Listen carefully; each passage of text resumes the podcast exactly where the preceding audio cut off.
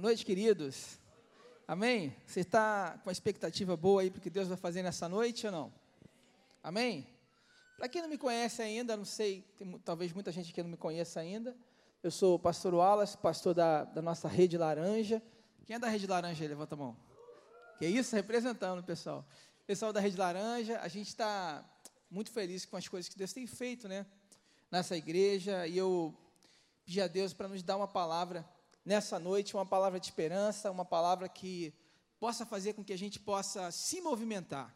Chacoalhe seu irmão e fala para ele assim: meu irmão, a gente precisa se movimentar. Vamos se movimentar. É isso aí. Amém? Queridos, ah, uma vez um repórter ele foi jantar no restaurante. Quando ele chegou no restaurante, ele de repente serviram um, um peixezinho para ele. Quem gosta de peixe aqui? Um peixe maravilhoso com molho especial, um peixe fantástico. Ele ficou impressionado com aquele cardápio. Ele falou: Meu Deus, que peixe maravilhoso! Eu quero conhecer essa cozinheira. E aí pediu para falar com a cozinheira. E aí apresentaram a cozinheira para ele. Ele falou: Quero saber que peixe é esse. Ela falou: Olha, eu posso te passar a receita. Ah, então fala para mim a receita. Aí ele falou assim: Olha, isso aqui é um molho que a gente faz com, com, com salsinha, a cebola e tal. A gente vai e coloca o peixe em cima da tábua direitinho, corta ao meio e frita ele. E fica uma delícia. Aí ele falou: Nossa, que legal. Por que, que corta o peixe no meio? Ela falou: ah, Eu não sei, eu aprendi com a minha mãe. Ele falou: Você aprendeu com a sua mãe? Poxa, eu queria tanto saber. Será que eu posso falar com a sua mãe? Eu queria muito saber por que isso. Não, pode sim, você pode falar com a minha mãe. Deu o endereço para ele. Ele foi atrás da mãe. E chegou, pegou o seu carro, foi em direção lá à casa da mãe, chegou lá, entrou na casa da mãe dela, e aí pediu para conversar com ela, e falou, vim de longe, porque eu queria falar com você, porque eu queria saber sobre essa receita. Que peixe maravilhoso que a senhora faz. A senhora pode me explicar como é que a senhora faz? Ela foi falou, é simples, eu coloco um molho, coloco uma salsinha, depois eu pego é, e jogo o peixe em cima da tábua, corto no meio e frito, e fica uma delícia. Falou, nossa, que legal, mas por que, que você corta o peixe no meio? Aí a mãe falou: Olha, eu não sei, eu aprendi com a minha avó. Aí ele falou assim: Poxa, mas a sua avó ainda é viva? É, minha avó ainda é viva. Eu posso lá falar com ela? Pode, vai lá falar com ela. Aí ele falou: Então tá bom, então eu vou lá falar com ela. E aí pegou o endereço direitinho, foi atrás da casa da avó, correu para lá. Quando ele chegou lá, ele foi falar: Olha, vó, deixa eu te falar uma coisa aqui.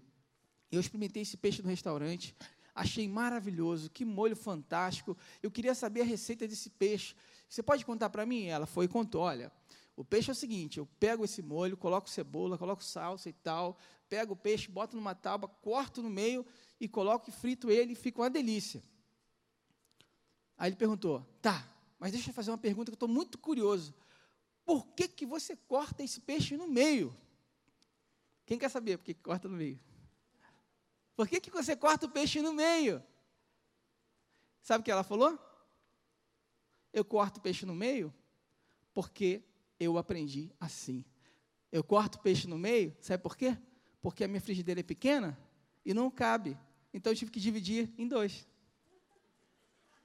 Só isso. E, e assim é na nossa vida, queridos. A gente constrói hábitos e a gente repete esses hábitos simplesmente porque a gente aprendeu assim. E a gente vai repetindo. Não é verdade? A gente aprende hábitos e vai repetindo simplesmente porque nos ensinaram assim. E é sobre isso que eu quero falar com vocês hoje, sobre o poder da decisão. Eu quero falar com vocês hoje sobre uma pessoa, sobre um rei, que ele não decidiu cortar o peixe no meio. Ele decidiu fazer diferente. Então, eu quero te convidar a você abrir sua Bíblia em 2 Crônicas, no capítulo 29. E nós vamos ler 2 Crônicas, no capítulo 29. Nós vamos ler sobre a história desse rei que não cortou o peixe no meio.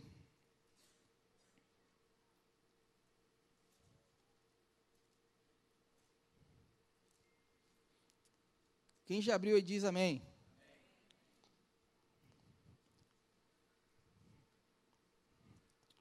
Segunda Crônicas 29, ok? Ezequias tinha 25 anos de idade quando começou a reinar. e reinou 29 anos em Jerusalém. O nome de sua mãe era Ábia, filha de Zacarias. Ele fez o que o Senhor aprova, tal como tinha feito Davi, seu predecessor. No primeiro mês do primeiro ano de seu reinado, ele reabriu as portas do templo do Senhor e as consertou, convocou os sacerdotes e os levitas, reuniu-os na praça que fica no lado leste e disse: Escutem-me, levitas, consagrem-se agora e consagre o templo do Senhor, o Deus dos seus antepassados, retirem tudo que é impuro do santuário. Nossos pais foram infiéis, fizeram o que o Senhor, nosso Deus, reprova, e abandonaram, desviaram o rosto do local da habitação do Senhor, e deram-lhes as costas. Também fecharam as portas do pórtico, e apagaram as lâmpadas. Não queimaram incenso, nem apresentaram holocaustos no santuário para o Deus de Israel. Por isso, a ira do Senhor caiu sobre Judá e sobre Jerusalém, e ele fez deles objeto de espanto, horror e zombaria, conforme vocês podem ver com os próprios olhos. Por isso, os nossos pais caíram à espada, e os nossos filhos, as nossas filhas e as nossas mulheres foram levadas como prisioneiros. Pretendo, pois, agora fazer uma aliança com o Senhor, o nosso Deus Israel, para que o fogo da sua ira se afaste de nós. Amém? Glória a Deus. Queridos, ah, o rei Ezequias foi um, um homem que se tornou um memorial, um homem que reinou com dignidade. Um homem que decidiu fazer a vontade de Deus. Ele decidiu agradar a Deus. Na verdade, o Ezequias foi um exemplo de rei de sucesso. A Bíblia diz que nunca houve ninguém como, como, como rei de Judá como Ezequias. Ele foi um homem que marcou uma história. A minha pergunta para você é: como você quer ser lembrado? Como você quer ser lembrado? O rei Ezequias concedeu um avivamento impressionante, né? Isso aconteceu numa época em que o juízo já estava sido instaurado para o povo de Israel. Os profetas Oséias, Isaías já tinham falado sobre isso, porque o povo estava distante de Deus, o povo estava afastado de Deus. E Ezequias assume seu reinado com 25 anos. Mas para a gente entender um pouquinho essa história, nós precisamos conhecer um pouquinho de onde ele veio. E aí é onde entra o meu primeiro tópico. A gente vai o que podemos aprender com as decisões de Ezequias. E o primeiro tópico que eu tenho para você é: decida não tomar posse de uma herança ruim. Decida não tomar posse de uma herança ruim. Queridos, o pai de Ezequias foi Acais. Pensa num cara ruim. Agora multiplica por dois. Agora multiplica por três por quatro. Esse aí foi a casa. O cara era ruim demais. O cara era descomprometido.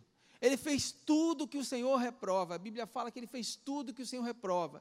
Era um cara que ele fazia idolatria aos outros, outros ídolos, ele, ele fechou as portas do templo, ele prostituiu o templo, ele colocou é, coisas é, impuras dentro do templo, ele fez tudo que o Senhor reprovava. Ele era um cara muito ruim. E olha que coisa interessante, se a gente pegar o capítulo 28, no verso 27, diz que quando ele foi enterrado, ele, nem, ele era tão ruim, mas tão ruim, que nem morto ele ficou bom. Porque a gente sabe que quando a pessoa morre, às vezes ela fica boa, né? Quase ninguém fala mal de quem morre, não é verdade? Nossa, ele era uma benção, ele era tão bom e tal. Não tem isso. Ele era, ele era, poxa, um rapaz tão maravilhoso. Olha, poxa, um pessoal tão amigo, né? Bacana. Mas esse rei era tão ruim que nem isso ele teve direito. Quando ele foi enterrado, a Bíblia fala que ele não, não teve direito de ser enterrado junto com os outros reis. De tão ruim que ele era. Olha que situação. Então, no período de Acais, o povo sofria humilhação. O povo estava sem dinheiro. O povo estava na crise financeira. Estava na falência sacerdotal. E não tinha Deus, porque as portas do templo estavam fechadas. Esse foi o legado de Acais. Então Ezequias cresceu vendo o pai dele ser derrotado. Ele cresceu em meio dessa crise, em meio desse mau exemplo terrível. Ele cresceu nesse, nesse ambiente. Talvez você também esteja, tenha crescido num ambiente ruim. Talvez você esteja perto de um ambiente ruim. Talvez o seu pai e a sua mãe também não é uma boa influência para você. Talvez as pessoas que, que estão, às vezes, mais próximas de você, às vezes não são boas influências para você. É por isso que eu te chamo a atenção, para você não decidir viver uma herança errada, para você decidir viver uma herança correta. Porque a boa notícia, sabe qual é? É que você tem a opção de escolher. Você tem a opção de escolher. Então, a Bíblia diz que dentro desse cenário é onde Acais morre Ezequias começa seu reinado com 25 anos. Então ele recebe um trono falido, sem dinheiro, recebe um trono completamente sem exército nenhum, um trono com as famílias falidas e sem Deus. Esse foi o trono que Ezequias recebeu. Ele tinha motivos de sobra para desistir. Ele tinha motivos de sobra para parar, para falar assim: ó, esse trono eu não quero não. Talvez você também tenha motivo de sobra para desistir nessa noite. Talvez você chegou aqui também com motivos de sobra para paralisar. Falar, não, não dá para mim, isso aí não dá para mim. Eu estou no meu limite. Pastor, cheguei no limite que eu não aguento mais. Eu não aceito essa situação que eu estou vivendo. Não dá mais para mim. Mas vamos entender um pouquinho a maneira como Ezequias entendeu a sua história e a maneira como ele soube tomar as decisões certas. Porque o nosso desafio maior é saber tomar as decisões certas, é conseguir tomar as decisões certas. E ele tomou as decisões certas. Então, o que eu aprendo com isso? A herança que a casa deixou para Ezequias foi muito ruim, mas uma herança só é sua se você decidir tomar posse dela. Uma herança só é sua se você decidir tomar posse dela. Minha pergunta é: qual é a herança que você decidiu tomar posse? Qual é a herança que você tem decidido tomar posse, queridos? Então, a, so, a sociedade diz o quê? Filho de preso, preso é. Presinho é. Né?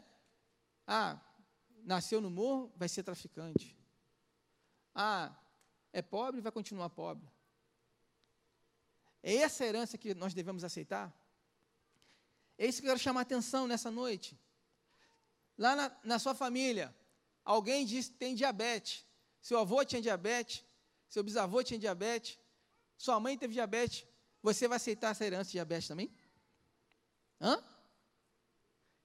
Rejeita o nome de Jesus, amém?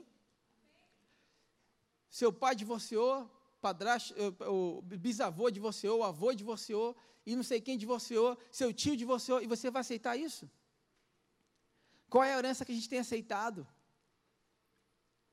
Não é verdade? Então nós precisamos lutar contra isso e entender que essa herança não é nossa, em nome de Jesus. Amém? Quem recebe isso? Dá um glória a Deus. Amém? Então não interessa o sistema ao, seu, ao redor. Não interessa o que estão falando ao redor, não interessa o que o médico falou, não interessa o que não sei quem falou. O que importa é que você é movido pelo poder do Espírito Santo. Se o Espírito Santo é que te move, o Espírito Santo vai te dar direção e você vai ficar livre dessas heranças ruins. Posso ouvir um amém? Glória a Deus. Então, o versículo 2 do capítulo 29 diz assim: Ele fez o que o Senhor aprova, tal como tinha feito Davi, seu predecessor. Olha que coisa interessante. Ele disse, ele não tinha dinheiro, ele não tinha exército, eles não tinham o templo, estava tudo, as famílias destruídas.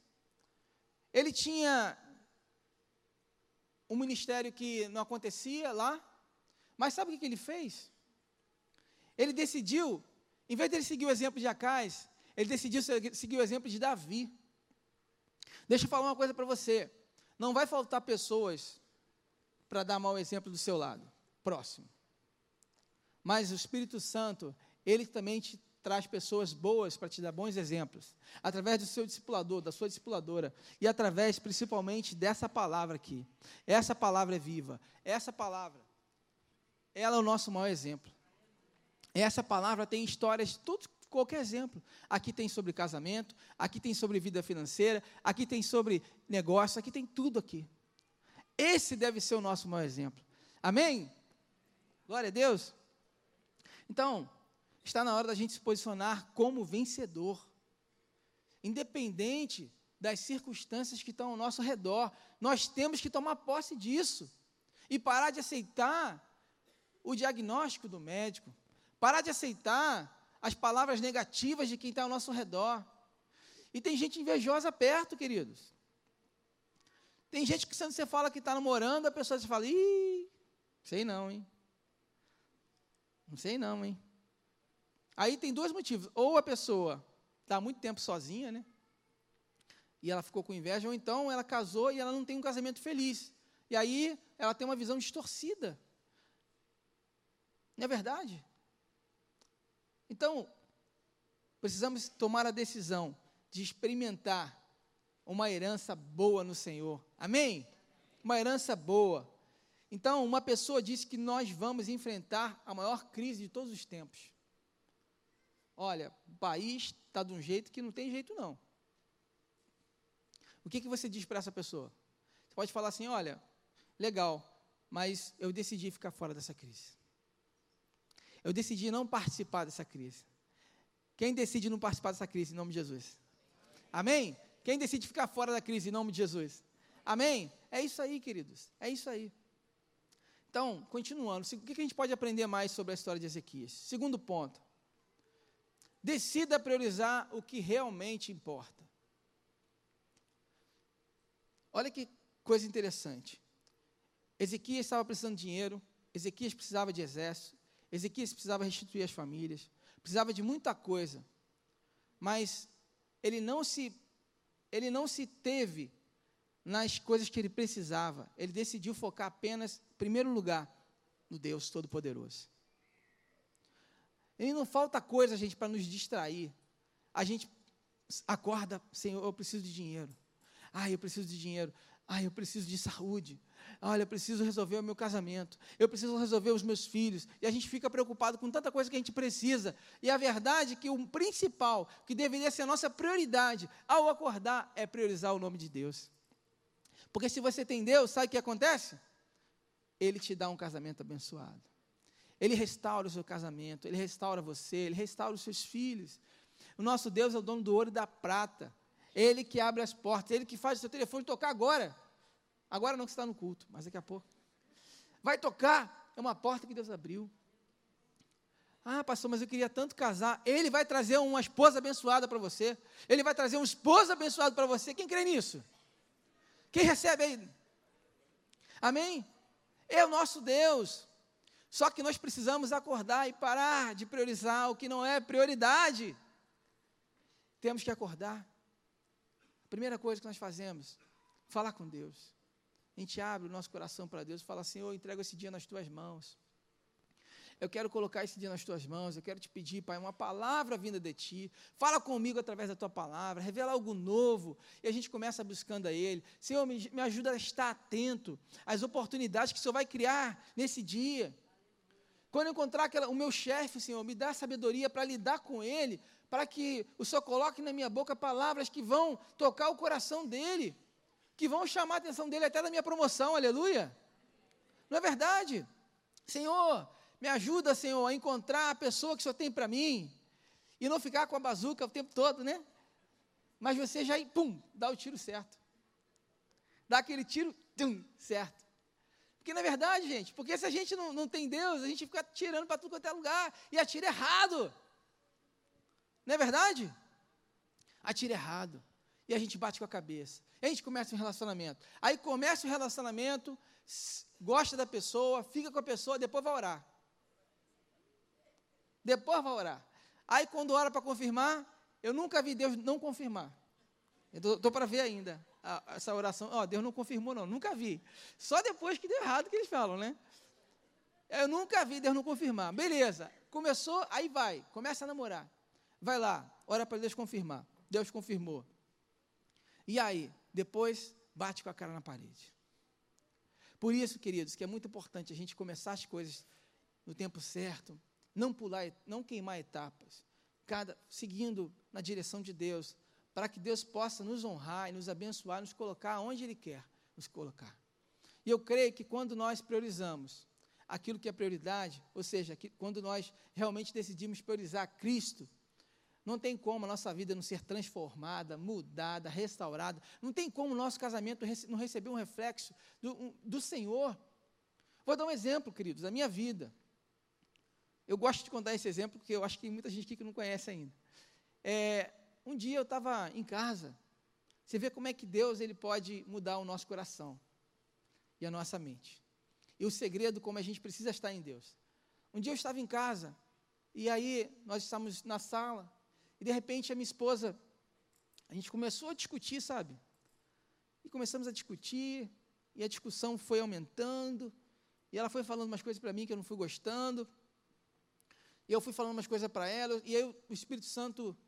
Primeiro eu comecei assim, aí a minha voz já foi mais alta, a voz dela mais alta, e a gente começou, o negócio foi ficando esquisito, e aí o Espírito Santo falou comigo assim: está na hora de você dar um soco na boca do estômago do inferno do inferno. Falei, tá bom, mas como que eu vou fazer isso? Ele falou, ó, agora dá um soco na boca do estômago do inferno. E aí eu, eu gente, eu estava chateado, eu estava com a minha razão. Não sei se você já discutiu com a sua esposa, se você já teve a sua razão. a gente sempre acha que tem razão, não é verdade? Eu estava com a minha razão, eu estava ali chateado e tal, e pá. E aí o Espírito Santo falou, dá um soco. Aí eu falei para ela assim, ó, amor, eu quero falar um negócio para você. Eu apontei o dedo para ela, eu quero falar um negócio para você que, que é? Eu te amo e você é a mulher da minha vida, eu quero ficar com você para sempre. Aí ela começou a chorar. Acabou a briga, acabou tudo. Acabou tudo. Mas por que, eu estou contando esse exemplo? Porque se a gente estiver cheio de Deus, a gente consegue vencer os nossos limites humanos. Você acha que a vontade era essa, irmãos? Sabe qual era a vontade? Não é assim que a gente pensa. É muito difícil a gente refrear a nossa língua, a gente refrear, sabe, os nossos pensamentos. Então, quando a gente se enche de Deus, quando a gente se enche da palavra de Deus, quando a gente se enche da oração, da busca pelo Espírito Santo, do relacionamento com o Espírito Santo, a gente começa a entender o propósito de Deus para a nossa vida, e a gente começa a usufruir disso. Amém? E aí, Satanás vai tentar jogar um contra o outro, vai falar assim, ó, manda o teu chefe para aquele lugar, o Espírito Santo vai falar, não faça isso. Ore por ele, jejue por ele, e você vai ver a transformação na vida dele. E você vai começar a ter atitudes estranhas, porque para o mundo é estranho, mas para Deus é não. E aí, você vai começar a pagar o mal com o bem, você vai começar a ter atitudes que não vão, que as pessoas não vão entender, mas o Espírito Santo vai te encher e aí as vitórias vão começar a vir. As bênçãos vão começar a te perseguir, porque a palavra diz que as bênçãos nos perseguirão. Amém? Então, tome posse disso, amém, queridos? Glória a Deus. Ezequias era um homem que decidiu não se contaminar. Ezequias, ele restituiu o culto. Ele decidiu fazer uma festa de Páscoa, decidiu convocar todos e decidiu nessa festa de Páscoa que lembrava o, o, a libertação deles da, da escravidão, né? E ali ele faz essa festa, convoca todos e o povo vai. E ali ele tira oferta e o povo oferta e com essa oferta, ele paga os sacerdotes lá, ajuda os sacerdotes que estavam lá fazendo já o incenso, que estavam lá trabalhando já no templo. E ele, com isso ele consegue manter o templo. E uma coisa interessante nisso tudo é que quando ele faz isso e tal, ele, ele faz esse momento lá, que ele, a oferta e tudo, ele restabelece a presença de Deus sobre aquele lugar sobre aquele lugar, sobre aquele povo, sobre aquela nação. E a pergunta que eu faço para você: quantas dificuldades você já passou até chegar aqui? O problema é que nós temos memória curta. Talvez você tenha passado por dificuldades maiores que a que você está hoje, mas hoje você entende que essa dificuldade que você tem é a maior de todas.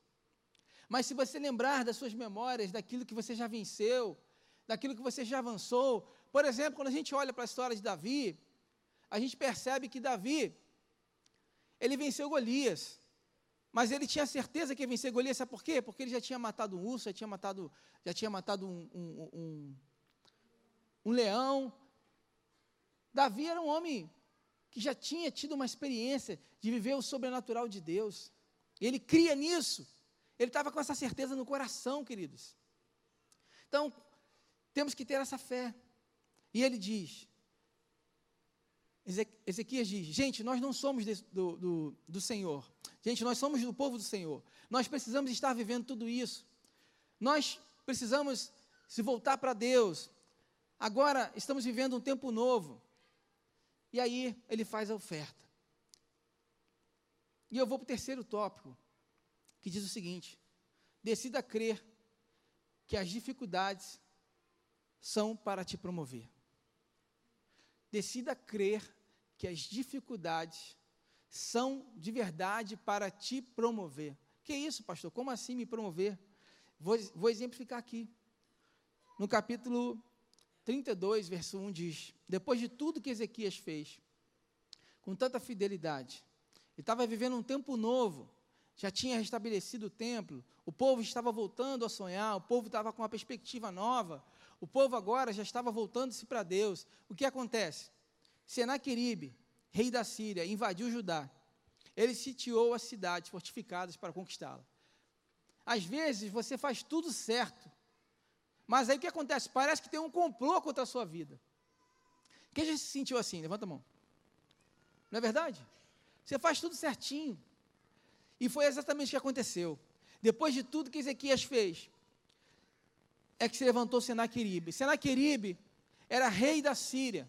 Senaqueribe era filho de Tiglade. Quem foi Tiglade? Tiglade foi o rei que derrotou Acais, o seu pai. Então, Senaqueribe foi alguém que cresceu assistindo seu pai vencer. Enquanto que Ezequias foi alguém que assistiu vendo seu pai perder. Olha a perspectiva de um, olha a perspectiva de outro. Senaqueribe era um cara que tinha autoestima elevada. Ele via o seu trono só se expandindo através do seu pai, e ele ergue, e ele ganha as cidades locais, e ele tinha a sua autoestima elevada. Imagina para Ezequias, quem era Ezequias perto de Senaqueribe? E às vezes a gente se sente assim, a gente olha para o lado e fala: quem sou eu perto dele? Se eu não tenho a oportunidade que ele teve, quem já pensou isso? Eu não tenho a facilidade que ele teve, ele estudou em boas escolas. Ah, e também o pai dele era pastor. Ah, também o pai dele é rico. E a gente olha para o lado e começa a achar que a grama do vizinho é mais verde que a nossa. A gente acha que, que os outros estão numa posição acima da nossa. E eu estou falando de alguém, gente, que tinha todo motivo para pensar isso. Tinha todo motivo para falar assim: não tem como contra esse cara, meu irmão. Esse cara aí tem um exército muito poderoso. Eu não tenho nem exército, nem dinheiro. Quanto mais condição de lutar contra ele mas a confiança que ele tinha em Deus é algo indescritível.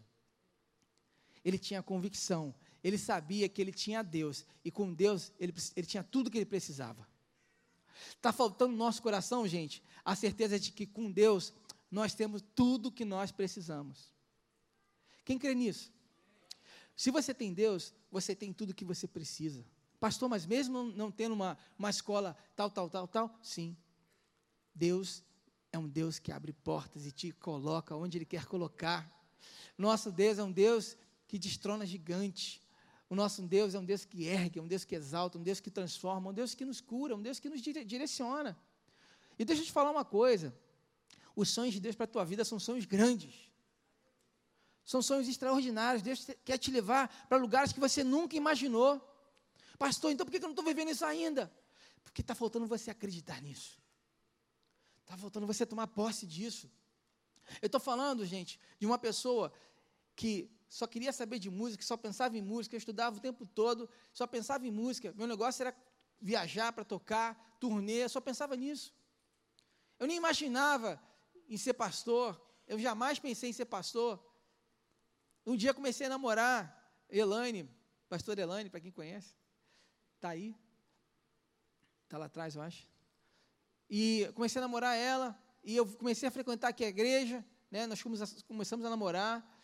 E ela tinha, e ela já tinha, ela não era consagrada ainda, mas já tinha toda essa, essa pegada pastoral e tal, e pessoas que ela cuidava. E eu olhava para ela e falava: Olha só, eu não quero ser pastor, não. E ela ficava quietinha, mas por dentro orando, ó, Senhor, faz a obra, faz a obra, assim, faz a obra. Toca no coração dele, transforma o coração dele. E eu não sabia de nada. E aí, com um ano de namoro, eu cheguei para ela e falei, amor, nós vamos terminar. Eu não sou pastor, não quero ser pastor, você tem que casar com um pastor, eu não sou esse cara, nós vamos terminar. E terminamos. E aí, três dias depois, nós voltamos.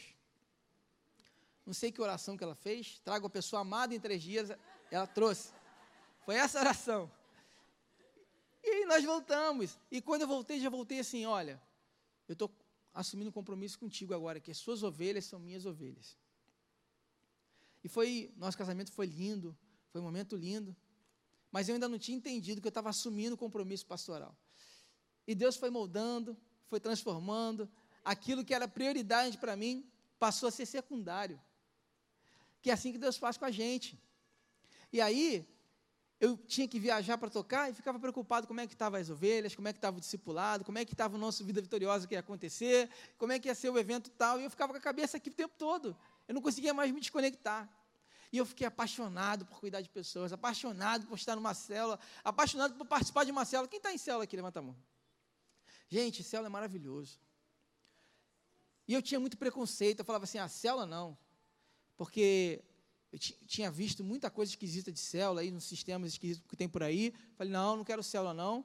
Quando eu fui a primeira vez, eu falei, cara, como é que eu era bobo? negócio tão legal, tão bacana, tão, né? Então, assim, a gente cria conexões, conhece pessoas novas. Uma igreja grande como essa, se você não vai para uma célula, você não, consegue desenvolver. E eu fui para uma célula, e eu comecei a, a discipular pessoas, me apaixonei por essa visão, me apaixonei por tudo que Deus começou a fazer e eu comecei a ver que eu precisava rever.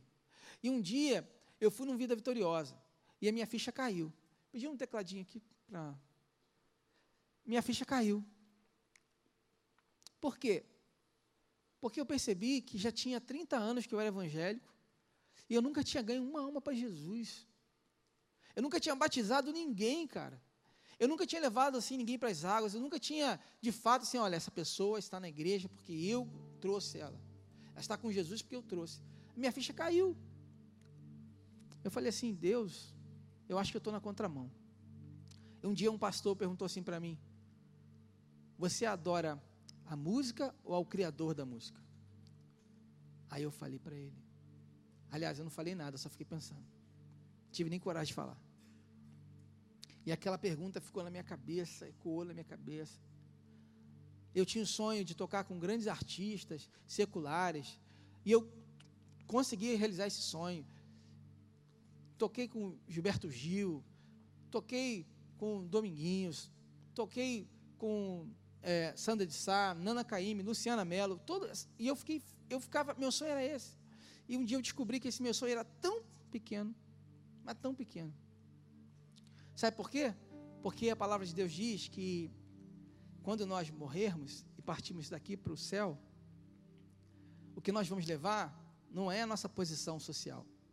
Nós não vamos levar o que a gente adquiriu de bens. A gente não vai levar, sabe, casa de praia, a gente não vai levar a fama. Sabe o que a gente vai levar? São as nossas obras. As nossas obras. Aquela vez que você parou para cuidar de alguém, Aquela vez que você parou para ajudar alguém que estava com fome. Aquele momento que você parou para evangelizar e ligou para alguém e você pregou o evangelho para ele. Aquele momento que você recebeu um encaminhamento de alguém que você precisava ligar e você ligou. E você ficou ali, às vezes, uma, 30 minutos, 40 minutos falando com a pessoa. E você decidiu cuidar e discipular. Esses momentos são os momentos que você vai levar para a eternidade. Esses momentos são os momentos que você vai acumular tesouros, onde a traça e a ferrugem não corroem. E eu entendi isso, eu falei, meu Deus, eu preciso mudar. Eu preciso eu preciso ter uma atitude diferente. E eu pedi a Deus para que no vida vitoriosa me transformasse, começasse a falar comigo, começasse a me moldar. Eu tinha um grande problema também. Eu não acreditava na santidade. Eu tinha visto tanta coisa ruim entre pastores, entre líderes, por aí fora, que eu fiquei desacreditado. Eu falava assim, ó, a santidade é, deve ser folclore, né? Está na Bíblia, mas ela não, ninguém vive. Mas eu vou te falar uma coisa de coração. Quando você está revestido pelo poder do Espírito Santo, o pecado não consegue habitar. Quando você decide de verdade a renunciar o seu eu, e você decide buscar a Deus e ter uma intimidade com Deus diferenciada, o pecado ele não, não consegue. Você pode até falhar, como ser humano, a gente erra, a gente peca, mas uma vida de pecado não. Uma vida dúbia, não. Uma vida de hipocrisia, não. Uma vida de adultério, não. Uma vida de vícios, não. Tudo isso, o Espírito Santo nos dá poder para ser liberto de tudo isso. Pornografia, prostituição, imoralidade, tudo isso cai por terra. Quem crê nisso, dá glória a Deus. Deus é poderoso e Ele faz muito além do que a gente possa pedir, imaginar ou pensar. Amém? Esse é o nosso Deus, queridos. Esse é o nosso Deus. Por isso, Ezequias entendeu isso. Ele priorizou. Ele priorizou reconstruiu. Ele tirou as impurezas do templo, limpou o templo, reabriu o templo. E aí, Senaqueribe estava lá, sitiou a terra. E olha só como é que o diabo faz. Eu quero ler esse trechinho aqui que mostra a carta que Senaqueribe mandou para que toda a população vi, ouvisse. Olha o que dizia: vocês não sabem o que eu e os meus antepassados fizemos a todos os povos das outras terras? Acaso alguma vez os deuses daquelas nações conseguiram livrar das minhas mãos a terra deles? De todos os deuses das nações que os meus antepassados destruíram, qual deles conseguiu salvar o seu povo de mim? Como então o Deus de vocês poderá livrá-los das minhas mãos? E ele continua: Portanto, não deixem Ezequias enganá-los ou iludi-los dessa maneira. Não acreditem nele, pois nenhum Deus de qualquer nação ou reino jamais conseguiu livrar o seu povo das minhas mãos ou das mãos dos meus antepassados. Muito menos o Deus de vocês conseguirá livrá-los das minhas mãos. Queridos, é assim que Satanás vem. Ele vem nos acusando. Ele vem transformando se num gigante. Ele vem com situações que a gente olha e fala: não tem como suportar, não tem como passar por isso, não tem como avançar. A minha casa vai a leilão, pastor. Eu não, já era. Que Deus é esse que não me ajuda na minha parcela. Que Deus é esse que não me ajuda a arrumar um emprego. Que Deus é esse que não me ajuda no meu casamento que está se destruindo. E a gente pensa, a gente começa a olhar para o tamanho do gigante. E se, e se Ezequias fosse olhar para o tamanho do gigante, queridos, Ezequias não tinha exército. E ele estava diante do maior exército. Não tinha como lutar. Não tinha como lutar. Não tinha como lutar. E olha que interessante. Depois acontece algo muito esquisito. Acontece algo sinistro. Sinistro. Sabe o que, que é? Olha, 2 Crônicas 32, 21. Olha só que situação. E o Senhor enviou um anjo, um anjo, que matou todos os homens de combate, todos os líderes e oficiais no acampamento do rei assírio, de forma que este se retirou envergonhado da sua terra. Eu vou repetir. Deus enviou um anjo, um, um anjo. Eu não falei dez, eu não falei cem, eu não falei mil, eu falei um anjo ele só enviou um anjo para destruir, para matar todos os homens corajosos. O que que Deus não pode fazer na sua vida? O que que Deus não pode fazer na minha vida? A Bíblia fala que o Senhor dará ordem aos anjos a nosso respeito, e o Senhor vai dar ordem aos nosso respeito. Você crê nisso? Em nome de Jesus, clame a Deus, invoque a Deus para que Ele dê ordem aos anjos, para trabalharem a nosso respeito. E foi isso que Deus fez. E aí, sabe o que aconteceu? Esse rei todo mitidão, saiu correndo. Olha que interessante. A Bíblia fala que morreram os homens corajosos. E o rei, ele não morreu. O rei da Síria, sabe por que ele morreu? Porque ele saiu voado. Ele deve ter ficado morrendo de medo. Ele fugiu. Mas logo depois, ele se retirou envergonhado da sua terra. E certo dia, ao adentrar, ao adentrar no templo dos seus deuses, alguns dos seus filhos o mataram à espada. Ele foi morto à espada pelos seus filhos dentro de um templo. Olha que coisa, que situação. Os valentes morreram e os covardes fugiram. Agora, preste atenção nesse final. Quando a gente decide fazer as escolhas certas, as decisões certas, sabe o que acontece? No versículo 23 diz assim: Mas nações vizinhas trouxeram presentes para Ezequias. Muitos levaram a Jerusalém ofertas para o Senhor e presentes valiosos para Ezequias, rei de Judá. Daquela ocasião em diante, ele foi muito respeitado pelas nações, por todas as nações.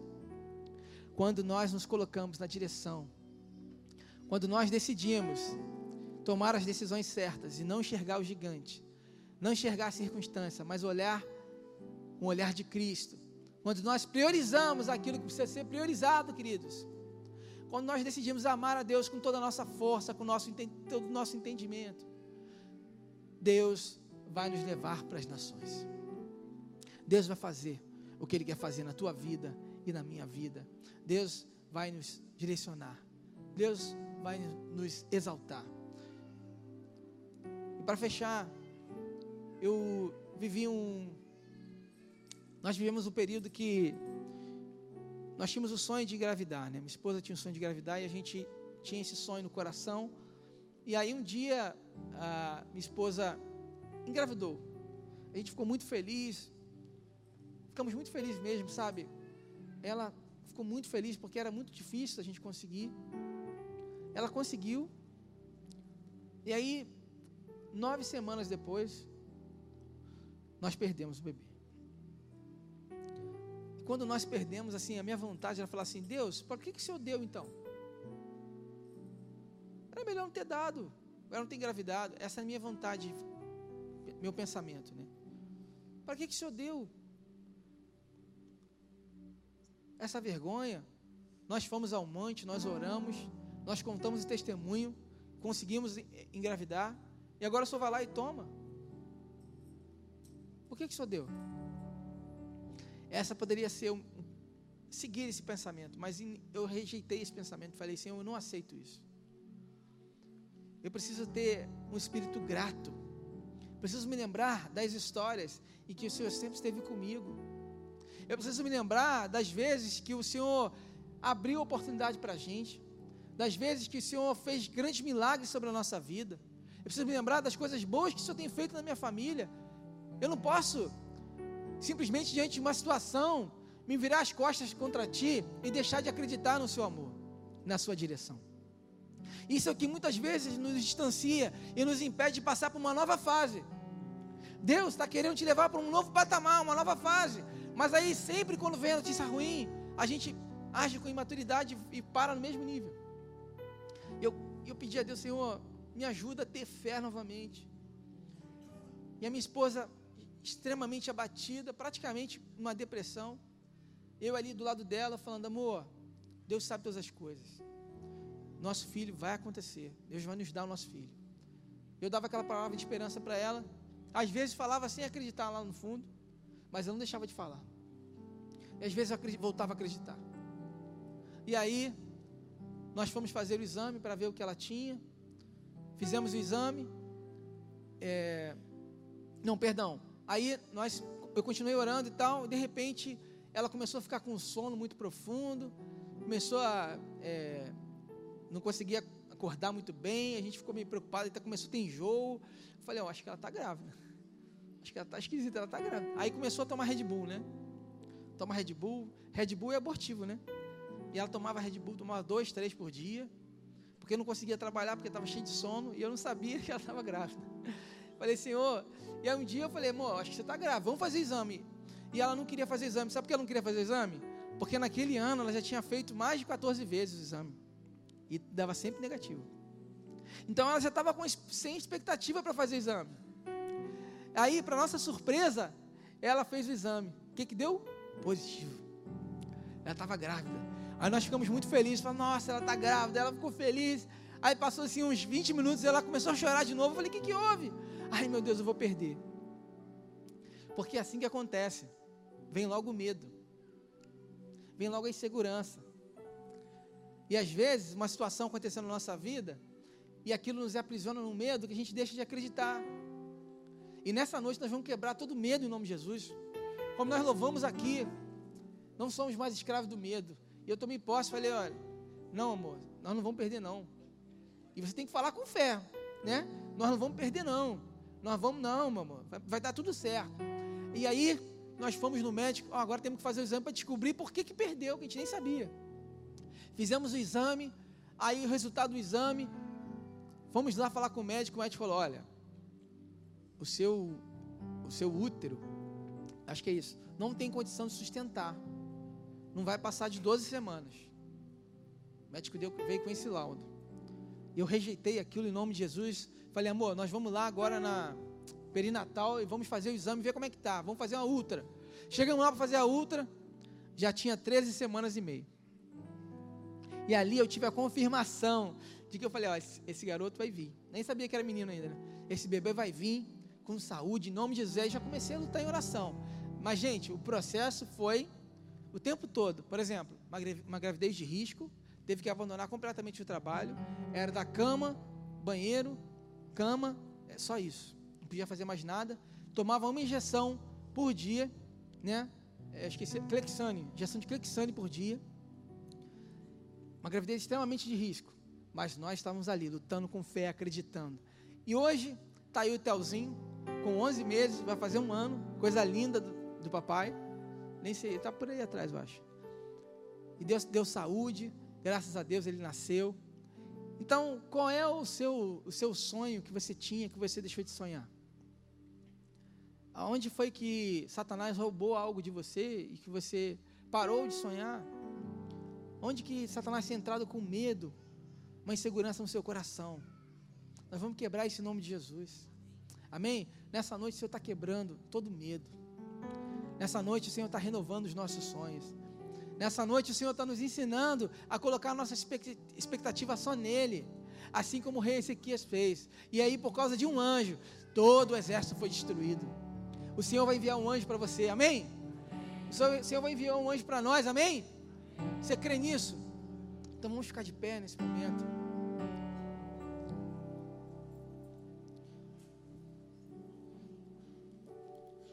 Eu quero te convidar agora a fechar seus olhos.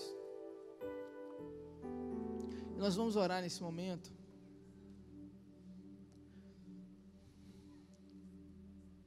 E eu queria convidar aqui, um ato profético, um ato de fé, para que você venha aqui à frente, você que entende que precisa ter os seus sonhos restaurados.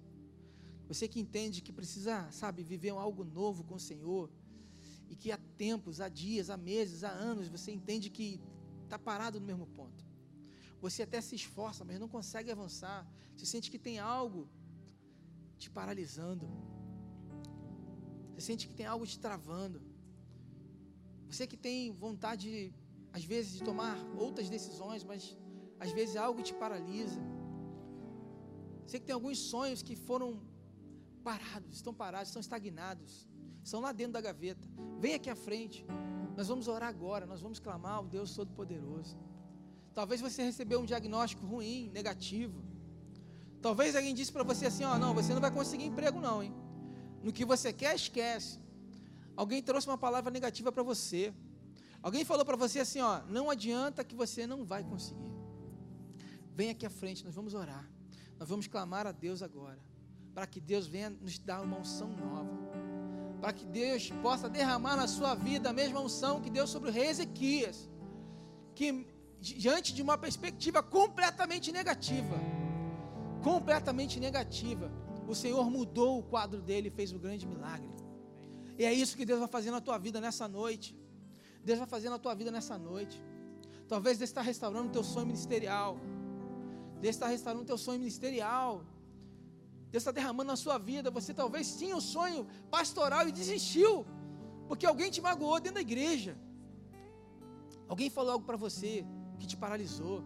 Inventaram uma fofoca para te desanimar. Nós rejeitamos isso em nome de Jesus. E nós vamos colocar os pés do Senhor. E nós vamos clamar a Ele para que Ele venha com o seu poder agora. Oh Deus maravilhoso, na tua presença está aqui o teu povo, Pai, que veio aqui à frente, Pai, sedento para ouvir, Pai, a tua voz, sedento, Senhor, para receber algo novo de ti, Pai. Na tua presença nós clamamos, Pai, que assim como o Senhor fez com o rei Ezequias, Pai, que diante daquela sentença, diante daquela má influência, daquela herança ruim do seu pai, Pai, ele conseguiu, Pai, de uma perspectiva totalmente contrária, ele conseguiu, Pai. Ele conseguiu, Senhor, seguir o legado de Davi. Ele conseguiu olhar, Pai, para a tua luz. Ele conseguiu, Senhor, tomar as decisões certas, Senhor. Eu quero profetizar sobre a vida dos teus filhos que estão aqui, Pai. Que eles vão tomar a decisão certa em nome de Jesus a partir dessa noite.